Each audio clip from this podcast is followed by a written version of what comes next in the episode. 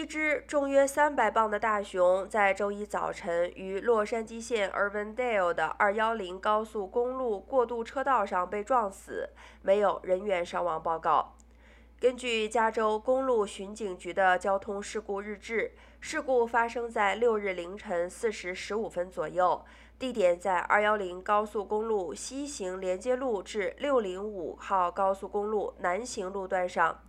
事故发生时，一辆丰田汉兰达撞到了这只三百磅左右的大熊，熊当时撞碎了车辆的前挡风玻璃，然后落在了最右边的车道上。CHP 官员 Kim Ball 指出，有几辆车报告说，为了避免撞到熊而转向。Kim Ball 称，这只熊的重约三百磅，最终从高速公路上被移走。